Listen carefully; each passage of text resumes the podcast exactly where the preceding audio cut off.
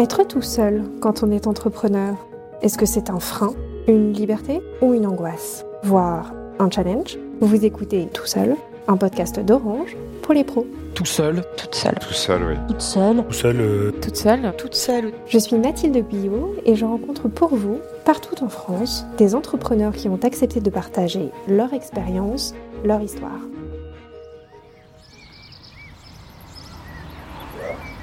Aujourd'hui, je m'apprête à rencontrer César Trioulaire, le fondateur de la Maison 16, euh, fondateur d'une maison de liqueurs artisanales bio. On est à Suril-Comtal, dans le 42, dans la Loire, et on le rencontre à son entrepôt. C'est parti. Bonjour, Bonjour César ça va? Ouais, ça va et vous? Bienvenue. Merci beaucoup. Vous voulez que je vous fasse visiter vite fait? Ouais, avec On plaisir. Ouais, Ouais. Vous voulez poser vos affaires peut-être? Ouais, On va les allez, on c'est les parti. poser dans le bureau. Ça fait un an que je suis ici et avant j'étais dans mon garage qui faisait 45 mètres carrés. Qui faisait à peu près cette surface. Et euh, là on a une mini cuisine. Ah, c'est chouette. Voilà, un petit bureau, euh, toujours un peu de chantier à gauche à droite. Et ensuite j'ai essayé d'organiser pour faire une sorte de marche en avant, un petit peu comme dans la restauration. Ouais. Donc ça commence vers le fond et, ça finit ici. Il y a une saisonnalité de prod? Oh, Oui, en fait, sur la cueillette, printemps, et été, automne. Ouais. Et comme ça, je fais des macérations en fait de base. D'accord. Et derrière, je peux faire des sirops et je peux produire plus longtemps dans l'année. Parce que mon macérant, en fait, ma base, elle peut rester en cuve et elle bougera pas. Voilà. Merci de nous recevoir César à Suril-Comtal. Ici, c'est votre atelier, entrepôt, bureau, tous à la fois. Est-ce que je peux vous laisser le soin de vous présenter brièvement? Oui, euh, bah, César Trioulaire, j'ai 32 ans. J'habite un petit village dans la Loire qui s'appelle Saint-Marcelin-en-Forêt. Et j'ai créé ma société qui s'appelle euh, bah, Maison 16, en clin d'œil à, à mon prénom César, c'est le diminutif. Euh, en 2019, juste avant euh, le Covid. Et je fabrique euh, de l'alcool, des liqueurs artisanales à base de cueillette depuis trois ans.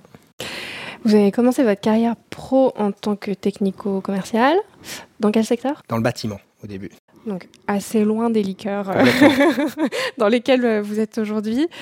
Est-ce que vous vous souvenez d'un moment ou de plusieurs moments où vous avez eu cette étincelle-là et où vous vous êtes dit Bon, en fait, je peux plus faire ce job de technico-commercial, il faut que je fasse autre chose? Oui, en fait, euh, le projet, euh, ça faisait des années, moi, que j'avais toujours eu envie euh, et rêvé de prendre mon petit berlingot, mon C15 et, d'aller livrer mes petits produits et de créer une société. C'est vraiment quelque chose qui m'animait.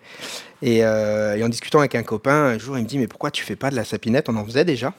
On en faisait pour nous, pour des amis. ça m'en m'en avait demandé pour des anniversaires, pour des soirées. Et la sapinette, c'est quoi? Expliquez-le. C'est une liqueur artisanale, la sapinette, donc à base d'aiguilles et de bourgeons de sapin. Ouais. Et on, on faisait ça et ça plaisait bien. C'était pas trop alcoolisé, c'était bon. Et, euh, et lui, en fait, il vit euh, en, en Corée du Sud. Il a un ami qui fait du cidre et qui fait son cidre en France et qui se le revend en Corée. Et il me dit, mais pourquoi tu fais pas la même chose? Et moi, je m'ennuyais terriblement dans mon boulot. C'est malheureux, mais c'est vrai. Et ça, c'était en février 2018. Et du coup, j'ai passé la soirée et ma nuit sur mon téléphone à poncer Internet et à regarder des sites sur euh, comment faire un petit peu plus légalement euh, des liqueurs. On va pas endormir la nuit. Et le lendemain, je me suis dit, mais waouh, enfin, je suis trop chaud, quoi. Et je suis un peu le seul euh, fou peut-être à faire ça. Et, de jour en jour, de semaine en semaine, je me suis rendu compte qu'en fait, il y avait pas mal de micro-distilleries, de jeunes licoristes, surtout vers chez moi, où il y avait pas mal de verveine. Et je me suis dit, il y a quand même quelque chose à faire. Donc j'ai bossé l'idée pendant quasiment six mois, un an, jusqu'à décider de démissionner en début janvier 2019. Ça veut dire quoi, du coup, bosser l'idée? Ça veut dire euh, s'entraîner à faire des liqueurs? Ça veut dire euh, faire son business plan euh, Ça veut Ouais. dire quoi? Eh ben, c'est de se dire comment on fait pour créer sa société et vendre une liqueur. Donc du coup, j'ai eu la chance de connaître un expert comptable. Je lui ai expliqué un petit peu mon projet. et moi, en fait, j'ai, j'ai mon père qui était chef d'entreprise aussi, donc euh, ça m'a toujours aidé, me, me booster. Mais euh, à part ça, je savais pas du tout comment on faisait pour, euh, pour créer une société, pour, euh, pour, pour se lancer en tant qu'entrepreneur. Ou... Et euh, donc j'ai, bossé cet environnement-là au niveau bah, juridique. euh, douane, je les ai appelés notamment les douanes, au niveau bah, société, création de société avec un expert comptable et produits. Donc après, le produit, c'était des vidéos, des vieux bouquins et, et beaucoup euh, autodidacte en fait, en, grattant sur Internet des heures et des heures, en ponçant, ponçant Internet.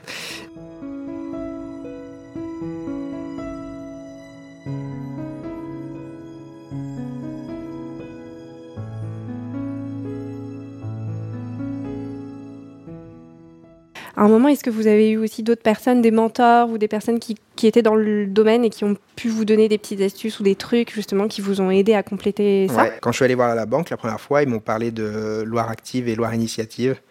Euh, qui existe du coup aussi sur euh, France Active et euh, France Initiative. Mmh. Ça existe dans chaque département, mais c'est des, des, sortes de, de, réseaux qui aident des créateurs d'entreprises. Mmh. Du coup, il y en a un où c'est plus pour le, la garantie bancaire et l'autre c'est un prêt, à, prêt d'honneur. Et ça permet en fait de, de, confronter le produit à une dizaine de chefs d'entreprise, de personnes qui nous ouais. posent plein de questions, et en fait, euh, et de bosser l'idée euh, en amont avec ces services, ces réseaux, donc leur initiative et leur active. Et euh, donc on, on va euh, nous euh, développer toutes les problématiques qu'il peut y avoir pour les travailler et pouvoir y répondre. Et du coup, ça, euh, de faire ces deux comités, ça durait 10-15 minutes, c'était très stressant, c'était avant de se lancer. Et ça valide en fin de compte aussi la banque de nous suivre même si c'était un petit prêt à l'époque, mais, euh, mais du coup, ça permet de, confronter énormément de choses avant de se lancer. C'était un peu compliqué parce que c'est le grand bain, en fait. On se dit, euh, ben là, aujourd'hui, j'ai des horaires, je vais au travail, je fais mon petit boulot, je rentre chez moi, et qu'est-ce que ça va être demain, on ne sait pas trop. Et il ben, y a une chose qui m'a conforté, c'est que, ben, plusieurs choses, c'est qu'on a la chance en France d'avoir les maintiens des droits au chômage, quand on est salarié et qu'on crée une société, on peut bénéficier quand même de nos droits au chômage pendant deux ans, ce qui permet de faire la, de la trésorerie dans l'entreprise. Et ça, ça n'a pas de prix, parce que quand le COVID, COVID est arrivé six mois après, eh ben, j'avais quand même mes droits au chômage. Donc du coup, euh, c'était quand même beaucoup plus réconfortant. Et que si c'était à refaire, je le referais direct. Mm. Et, euh, et la deuxième chose, c'est que je me suis dit, ça fait des années que j'ai envie de créer quelque chose, j'en avais pas l'idée, et que là, ça cochait toutes les cases qui me plaisaient. Mm. La création, euh, le produit de partage, l'alimentaire et euh, de fabriquer quelque chose de fabriquer quelque chose de ses mains. Il y avait une connexion aussi avec la nature. Enfin, je sais pas, moi, mon grand-père, euh, mon arrière-grand-père, il s'appelait Honoré, c'est un patron des boulangers, et il était boulanger. Mon grand-père, il était boulanger, et mon grand-père et mon père, avec mes oncles, ils ont créé une, une entreprise dans le village où on était, euh, qui, était grossiste en, pour métier de bouche. Donc du coup, je pense qu'il y a un petit truc dans les gènes euh, de création qui est un peu resté. Je me suis lancé comme ça et j'ai commencé dans mon garage. Donc les premiers mois, euh, j'avais pas, j'étais en train de créer la société. Euh, j'ai monté un mur dans mon garage. J'ai fait du bricolage pour aménager. Même j'avais aussi un petit évier pour toute la vaisselle, le nettoyage. Donc j'ai aménagé l'endroit, petite boîte aux lettres, maison 16. C'était une vraie liqueur, une vraie liqueur maison du coup. Exactement. exactement liqueur maison dans le garage, euh, avec vos petites mains, euh, sans aucun intermédiaire. C'est ça. Euh, depuis le début, vous faites vous-même la cueillette ou ça? Ouais. C'était ça aussi qui mettait un peu tout, toute la boucle sur ce projet. Mes grands-parents sont originaires de, de la Haute-Loire, du côté de, de Craponne-sur-Arzon. C'est un petit village dans le nord de la Haute-Loire et ils avaient plusieurs parcelles de bois de forêt. Et du coup, là-bas, je vais cueillir les essences de sapin. Et, euh, c'est euh, un pur plaisir quoi, de prendre sa voiture, euh, d'aller en forêt avec son chien, euh, faire la cueillette euh, quand c'est la période. Et, voilà, c'est top de pouvoir faire ça.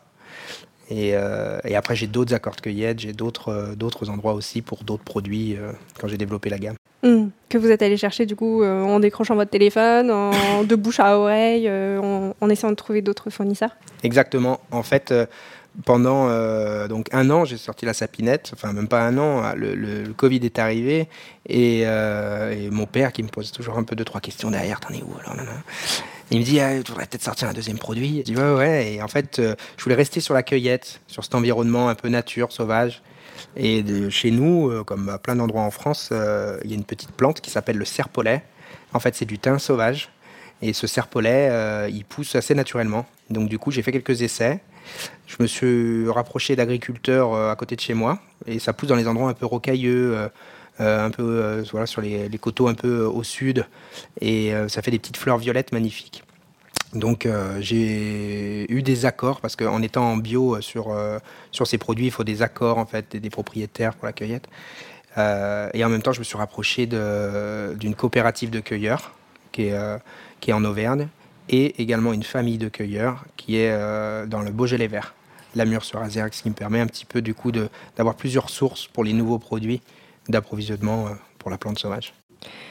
Vos produits sont bio Est-ce que c'est difficile à obtenir comme certification? C'est pas trop compliqué, mais c'est plus un peu euh, contraignant au niveau administratif. Mhm. Euh, suivi, euh, on a aussi un inventaire, il y a plein de choses à suivre en bio, mais à la fois c'est aussi euh, ben, notre génération à, à créer et à essayer de faire des choses en bio. Le, le bio ne devrait pas exister. hein. Du coup, le, en bio, c'est l'alcool qui est certifié, l'eau, ils ont un droit de regard sur Mhm. l'eau.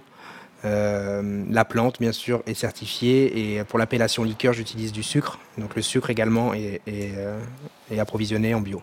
D'accord. Bio, euh, local, est-ce que c'était important pour vous aussi de travailler avec des gens qui sont pas trop loin de Maison 16 Oui, en fait, euh, le, le- le- le développement, un peu le marché au début, c'était vraiment local. Et puis petit à petit, se déplacer sur Lyon, Annecy Mhm. et en France.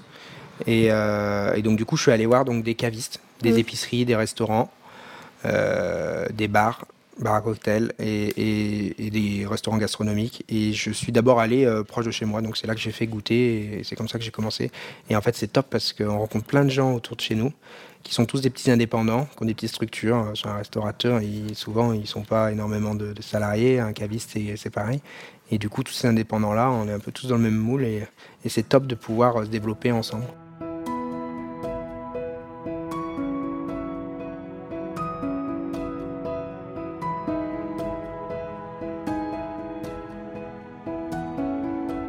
Dès le début, j'avais envie d'essayer de soigner aussi euh, euh, l'image, la com, par, euh, par un- enfin, j'espère avoir un logo qui est, qui est propre, des étiquettes qui soient propres et des, des photos sur les réseaux sociaux ou autres qui soient propres pour pas être trop plancardé, trop terroir ou trop, euh, trop campagne, mais à la fois avoir quelque chose voilà, de, de travailler tout en étant ultra artisanal. Quoi. Vous utilisez beaucoup les réseaux sociaux aussi? Ouais, ouais, ouais. Bah, c'est un peu plus accessible. En fin de compte, c'est moins cher. On est un peu dépendant des, des gros groupes américains. Mais, mais ouais, c'est obligé. Après, j'aime bien la communication quand même aussi. Euh, Moi, ça m'amuse. Et du coup, euh, je suis présent sur, euh, j'essaie d'être présent sur les réseaux, Mhm. de communiquer de temps en temps, mettre une petite photo, une petite act- actualité. c'est important. Et puis, les gens, ils ont envie, quoi. C'est, c'est, c'est obligatoire. Pour continuer à vous développer, vous faites pas mal de salons? Euh, comment est-ce que ça se déroule ça Euh, Vous les choisissez euh, un an à l'avance, vous vous dites ça, ça vaut le coup, donc du coup je vais prendre un stand. C'est un gros investissement pour vous? Ouais. Comment ça se présente dans votre, dans votre année? Euh, les salons, foires, ouais, marché au vin, euh, c'est un peu au cas par cas. Et il y a, quand je me suis lancé, j'ai essayé d'en faire un peu plein, un peu d'être présent, un peu à gauche à droite, surtout autour de chez moi pour dire euh, coucou, je suis là parce qu'on touche un peu les particuliers. Après, ça dépend, il y a des salons pro. Et euh, oui, on, s'enregistre entre guillemets avec les organisateurs euh, des mois à l'avance. Parfois, c'est d'une année à l'autre pour certains. D'autres, c'est un peu plus court. Et puis, ouais, ça, coûte, ça peut coûter euh, 50 euros la journée sur une petite foire du coin. Comme euh, là, bah, je vais faire un salon qui a coûté beaucoup plus cher à Paris, mais bon, du coup, c'est pas les mêmes retombées. Et, euh, et soit on va toucher du particulier, ou là, on va faire goûter, on va vendre un particulier, un peu comme une petite foire, proche de chez soi, ou soit ça va être des salons pro où on va toucher euh, bah, ouais, des, des, des clientèles pro à Lyon, par exemple, sur un, un magasin, sur un salon bio, ou donc à Paris, comme j'expliquais, où là, ça va être un salon autour de la gastronomie à Paris. Et ça c'est indispensable pour le développement de votre activité? Je- Ouais, je pense que c'est indispensable. Parce qu'en fait, euh, on n'a pas du tout la force de frappe euh, des marques qu'on voit euh, à la télé et à la radio qui nous rabâchent avec leur jingle qui nous, embêtent, quoi. Et, euh, et eux, ils sont connus. Et nombre de fois que je fais goûter mon produit et qu'on me dit ah mais je connaissais pas. Et en fait c'est normal, c'est qu'on peut pas être connu de tout le monde. Et euh, du coup euh, on est obligé d'être présent. On est obligé de physiquement être présent, euh, de tourner, d'aller expliquer, d'aller voir du monde. Et, et à la fois c'est top en fait. C'est top parce que eh ben, le client pro ou le particulier ils sont contents de rencontrer le producteur. Et nous on est sur le terrain et, voilà on justifie ce qu'on fait. Donc, euh, de toute façon, même si on passerait à la télé ou à la radio, où on se paierait des grands 4 par 3 on n'aurait peut-être pas le volume pour suivre derrière. Donc, euh, c'est un tout en fin de compte. Vous êtes resté tout seul euh, à- dans votre garage pendant longtemps? Oui, pendant quasiment deux ans, un an et demi, deux ans. Après, j'ai pris euh, une stagiaire euh, en 2021. Mhm. que J'ai pris ensuite en alternance. Et en fin 2021, j'ai pris un deuxième alternance. Donc, depuis septembre 2021, on est trois, dont deux qui à mi-temps. Est-ce que quand vous avez commencé à, à recruter alors des alternants en l'occurrence, vous avez senti que votre société prenait une autre dimension? Ouais.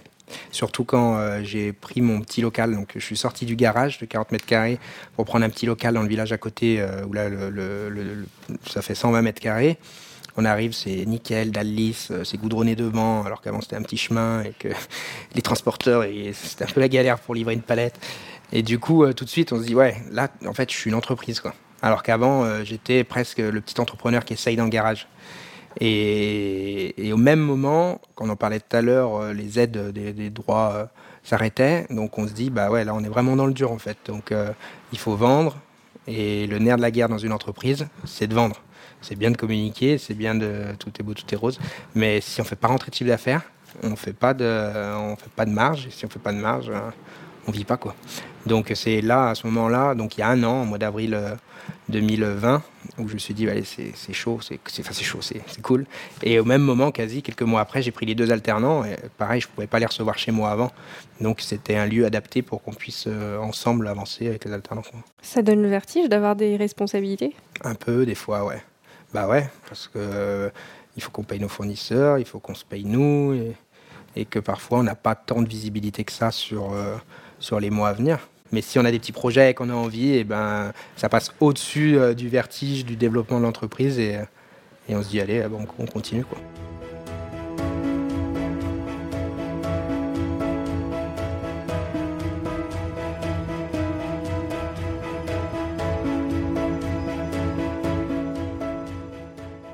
D'ailleurs, en parlant de projets, quels sont les vôtres? Euh, et ben du coup, euh, l'heure où on parle, euh, on est au mois de mai et, je vais sortir une troisième liqueur. Donc là, j'en ai deux. Euh, la sapinette, aiguille et bourgeon de sapin, la serpolette au thym serpolet, et une troisième qui va s'appeler fleurette, et qui est à base de fleurs de sureau et de reine des prés. Donc ça, mhm. c'est un projet qui traîne, parce que ça fait un an que je veux le sortir, j'ai galéré pour plein de petites raisons. Mais euh, le produit, euh, c'est de la frappe, il est super bon, euh, et, du coup, il plaît à plein de gens, et je pense que ça va être vraiment un produit super complémentaire à la gamme, et, et qu'on peut boire voilà, en Dijon, en apéro. donc, donc ça, c'est un joli projet. Ça fait une gamme de trois liqueurs, pas trop forte en alcool, et l'idée euh, qui avance aussi euh, très fortement, c'est euh, à partir de la rentrée de septembre, sortir une gamme de spiritueux bio distillés. Donc moi je suis pas une distillerie, je suis une liquoristerie, donc j'ai pas d'alambic, mais, mais j'ai un ami qui a une micro-distillerie qui est à, côté de chez moi. On a élaboré ensemble une recette de gin avec des essences de sapin. Donc du coup on va distiller quelque chose de très frais, on va faire un gin boréal, un truc vraiment super sympa. Et euh, on va faire aussi un petit pastis, euh, pareil, avec de la cistre, qui est le fenouil sauvage, là, qui est cueilli par euh, Monique, qui est entre l'Ardèche et la Haute-Loire. Et, du coup, voilà, d'essayer de trouver tout le temps des petits ingrédients. Donc là, le fenouil pour le pastis sauvage, ou des essences de sapin, toujours en bio aussi, avec, où je source avec un autre fournisseur qui a une sylviculture sur les hauteurs vers chez moi. Enfin voilà, toujours un peu d'essayer de faire une boucle et un truc super sympa, en élargissant la gamme en ayant une autre communication aussi un petit peu, puisque les étiquettes seront d'édition limitée. Euh. Vous expérimentez beaucoup des nouvelles recettes, des nouvelles choses euh, qu'on verra jamais, euh, qui verront jamais le jour. Ça prend une... Beaucoup dans la tête. et, un petit peu aussi en prod quand même. Ça prend toujours un peu de temps d'essayer des choses. Cette sapinette d'ailleurs, j'en ai fait vieillir une dans une barrique qui a contenu du cognac, une barrique de bois. Et, et je ne savais pas du tout ce que ça allait goûter. Donc, euh, j'ai rien dit, rien dit à personne. Au bout de trois mois, j'ai goûté, je me suis dit, hum, c'est pas mal. Au bout de six mois, j'ai goûté, je me suis dit, hum, c'est super bien. Et euh, du coup, je relance une prod là, euh, une autre barrique. Et c'est trop bien parce que ça, c'est des petits gros projets qui vont permettre de sortir un nouveau produit et qui vont faire des petites éditions limitées toujours et des choses qui goûtent à fond, qui vont être vraiment sympas. Super, une belle complexité. Est-ce que vous pensez qu'il y a un côté addictif à l'entrepreneuriat? Ouais, je pense un peu, ouais. Vous, c'est quoi qui vous dope? C'est la liberté C'est le. Ouais, en fait, c'est sûr que. Euh, il y, a, plusieurs choses. C'est complètement la liberté parce qu'on fait un peu ce qu'on veut, etc. Bah, le risque, la créativité aussi. Enfin, le côté créatif, euh, c'est top. On n'est plus enfermé sur une case. On n'est plus dans une entreprise. Euh, à faire euh, la com, on est plus sur l'entreprise à faire euh, la prod, on est plus sur l'entreprise à faire euh, voilà, différents secteurs, la logistique ou autre. Là, on fait un petit peu tout. Donc ça, c'est super sympa parce qu'on n'a plus envie d'être enfermé. D'où cette liberté aussi. Et puis, et puis ouais, ouais c'est ça, quoi. C'est sympa. Ça, et puis ça donne aussi envie d'autres idées. d'autres idées de, de- de création, peut-être d'autres entreprises. Je pense pas que je pense pas que je vais faire ça toute ma vie. Je, Ouais. je sais pas. Je me ferme pas la porte et un jour, je sais pas dire, vas-y, je vais, je vais peut-être faire autre chose, quoi. J'en sais rien. Mais toujours en tant qu'entrepreneur. Je pense, ouais. Est-ce qu'il y a une rencontre qui vous a marqué ou qui, qui a vraiment compté pour Maison 16 Euh, à choisir Une, non, c'est pas. Il y en a plein. C'est que l'environnement, les gens, les amis, euh, la famille euh, bah, qui nous aident et qui nous orientent un peu parfois sur les autres projets. Euh, bah, ma, ma, ma femme, qui, qui- était la première à lui expliquer tout ça et qui nous disait Ouais, vas-y, je crois en toi, vas-y, vas-y. Donc, du coup, toutes, toutes ces petites choses-là font que, que ça aide un peu et ça nous conforte dans l'idée. Et parfois, on nous dit T'es un peu fou, vas-y pas. hein. Mais bon. On se dit aussi peut-être, bah, il a peut-être raison lui, mais on y va quand même. Mais C'est pas grave, on y va quand même, vous l'avez dit. Vous avez toujours eu confiance en vous? Non, non, non. J'ai eu beaucoup plus confiance en moi quand ça a fonctionné un petit peu. Et qu'en fin de compte, euh, la confiance en soi, elle vient, elle vient et elle part hein, dans la vie. hein. Donc, il faut pas trop faire le, le malin, le fancho. il faut, euh, il faut, faut- Faut rester humble. ouais, je pense. hein, il faut travailler et se rendre compte quand ça va bien et, et se dire que ça peut être aussi beaucoup plus compliqué. Et du coup, il faut juste rester à sa place, travailler et, et se faire plaisir. quoi. Et faire, essayer de faire plaisir aux autres. Et un jour, j'ai un copain qui m'a dit le soleil, il se lève avec ou sans toi. Et en fait, moi, je trouve que ça résume pas mal de choses. Dans le sens où si on s'arrête, ça s'arrête. quoi. Si on meurt demain, le soleil, il se lève et ça continue. Mm. Donc, euh, il faut continuer, en fait. Il faut avancer, il faut faire nos petits trucs, faire nos petites vies, euh, notre petit travail et euh, avec le sourire, quoi. Merci beaucoup César. Eh ben, merci à vous.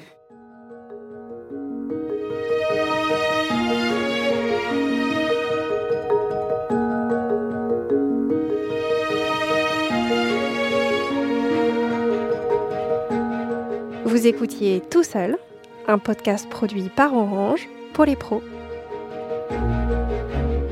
Sans vos histoires, Tout seul ne pourrait pas exister. Vous souhaitez à votre tour nous raconter votre parcours Il suffit de nous contacter via nos réseaux sociaux Orange Pro. Si vous avez aimé ce podcast, partagez-le, mettez-lui des étoiles et abonnez-vous pour être informé de la sortie du prochain épisode.